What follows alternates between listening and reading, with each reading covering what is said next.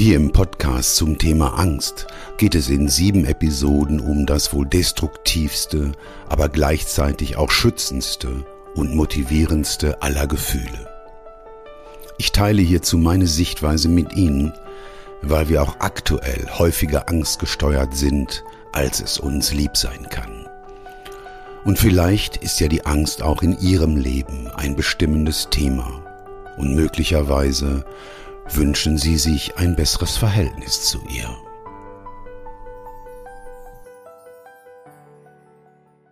Herzlich willkommen zur fünften Episode des Podcasts Angst mit dem Titel Du hast stets fünf Möglichkeiten. Ursprünglich, bevor ich das Thema Angst auf meinem Podcast Prinzipiell Führung veröffentlichte, hatte ich fünf Episoden geplant, aber kennen Sie diesen uralten Witz, der mit einer Frage beginnt? Was musst du tun, um die Götter zum Lachen zu bringen? Mache einen Plan. Und genau das habe ich getan und plötzlich tauchte ein Gedanke auf, der den Plan umstürzte. Ich denke nämlich, dass Sie, bevor wir zu den tragfähigen Strategien in der nächsten und übernächsten Episode kommen, noch etwas wissen sollten, nämlich, dass egal was wir tun, wir nie mehr als fünf Möglichkeiten zur Verfügung haben. Auch im Umgang mit der Angst. Zumindest ist das mein aktueller Stand. Wieso ich das erwähne, das mit dem aktuellen Stand? Weil dieser Stand diesbezüglich schon zweimal anders war als heute. Aber ich erzähle es einfach mal. Vor mehreren Jahrzehnten zu meiner Zeit als Vertriebsleiter fuhr ich nahezu täglich zu Kunden und hörte während meiner Fahrt im Auto Radio. Da bekam ich eines Tages ein Interview mit Boris Becker mit. Der wurde gefragt, wie es ihm gefiele, in Flushing Meadows zu spielen, da dieser Tennisplatz wohl stark von Fluglärm beschallt wurde. Becker antwortete, dass er eh immer nur drei Möglichkeiten hätte. Ich wurde sofort hellhörig, weil davon habe ich noch nie was gehört. Er fuhr mit der Aufzählung dieser drei Möglichkeiten fort. Change it, love it or leave it. Auf Deutsch, verändere es, liebe es oder verlasse es im Sinne von hau ab bzw. lass es los. Er, Boris Becker, fände den Fluglärm auf dem Tennisplatz klasse. Er würde es lieben, in Flashing Meadows zu spielen. So saß ich da in meinem Auto und dachte nach. Also, egal was ist, ich habe immer nur drei Möglichkeiten. Change it, love it, leave it. Wow. Zunächst war ich begeistert und beobachtete unter diesem Filter, unter dieser Annahme mein Leben. Da ich aber schon, solange ich mich erinnern kann, von Ängsten gequält wurde, ich alles tat, um sie zu lieben, also um sie loszuwerden, alles tat, um mich zu verändern, mich zu entwickeln, aber nichts davon Erfolg brachte, ich es aber auch gar nicht lieben konnte, quasi auf einer heißen Herdplatte zu sitzen, wurde ich mit der Zeit immer verzweifelter, weil mir fiel beim besten Willen keine weitere Möglichkeit ein. Recht frustriert und ängstlich wie immer lebte ich mein Leben weiter. Jahre später besuchte ich ein Seminar. Der Trainer war Amerikaner, er hieß Jack und sah aus wie Jack, wie Jack Nicholson. Er hatte einen Simultanübersetzer an seiner Seite. Wie die Teilnehmer, etwa 60, 70 Leute, bekamen einmal der Reihe nach die Gelegenheit, diesem Trainer, dem Jack, persönlich eine Frage zu stellen. Ich beschrieb ihm meine Situation und klagte darüber, dass ich doch immer nur drei Möglichkeiten hätte. Er lächelte mich an, stand auf und zeigte, indem er auf einen Flipchart schrieb, wir haben vier Möglichkeiten. Change it, love it, leave it or accept it.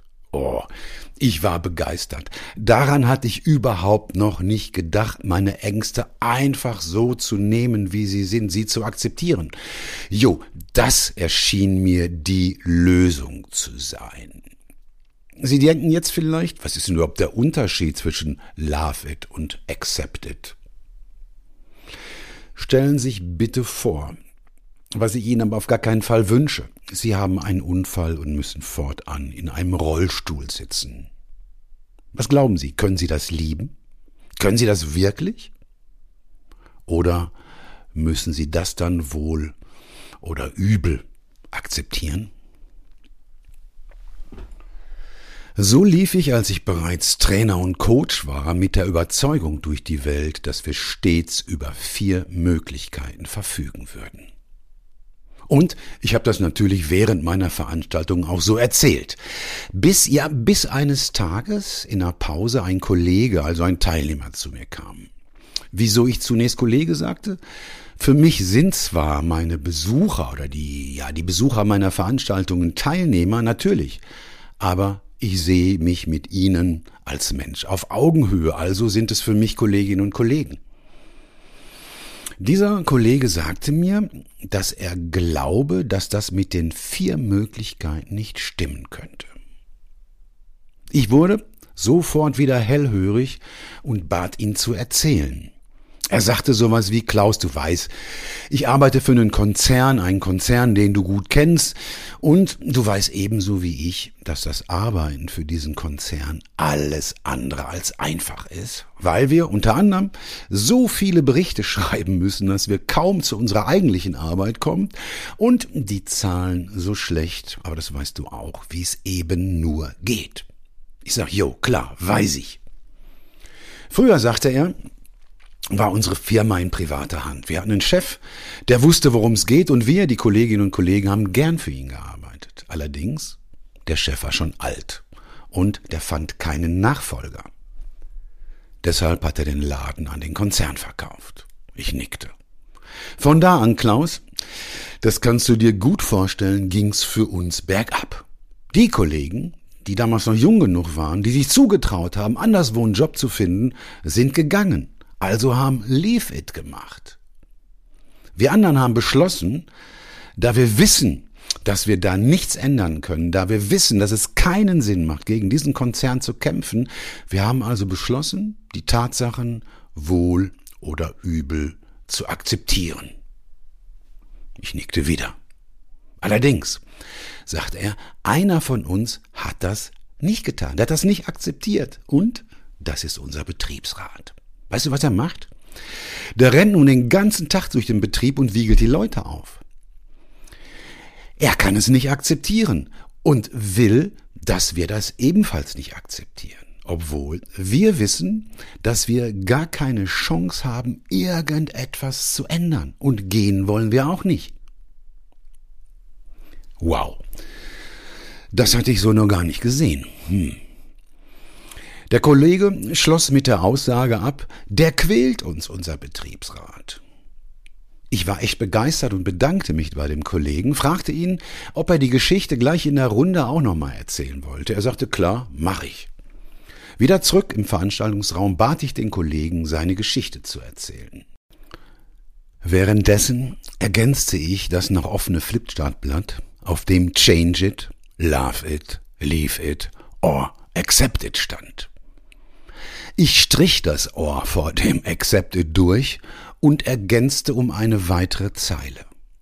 Ohr quäl dich und andere. Wir alle waren beeindruckt und jeder wusste auch nun, was ich meinte, als ich zu Beginn der Veranstaltung sagte, dass ich nicht die Wahrheit erzähle, sondern nur über Sichtweisen berichten würde.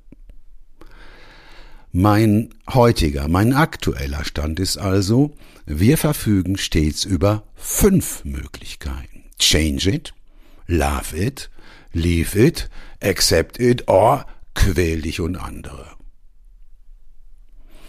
Wo, glauben Sie, stehen Sie persönlich bezüglich Ihres Umganges mit Ihrer Angst?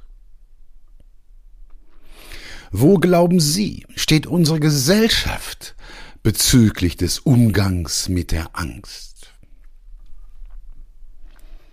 Wo glauben Sie, bitte mit dem Wissen der vorherigen Episoden, wo glauben Sie, steht die Welt bezüglich des Umgangs mit der Angst. Change it?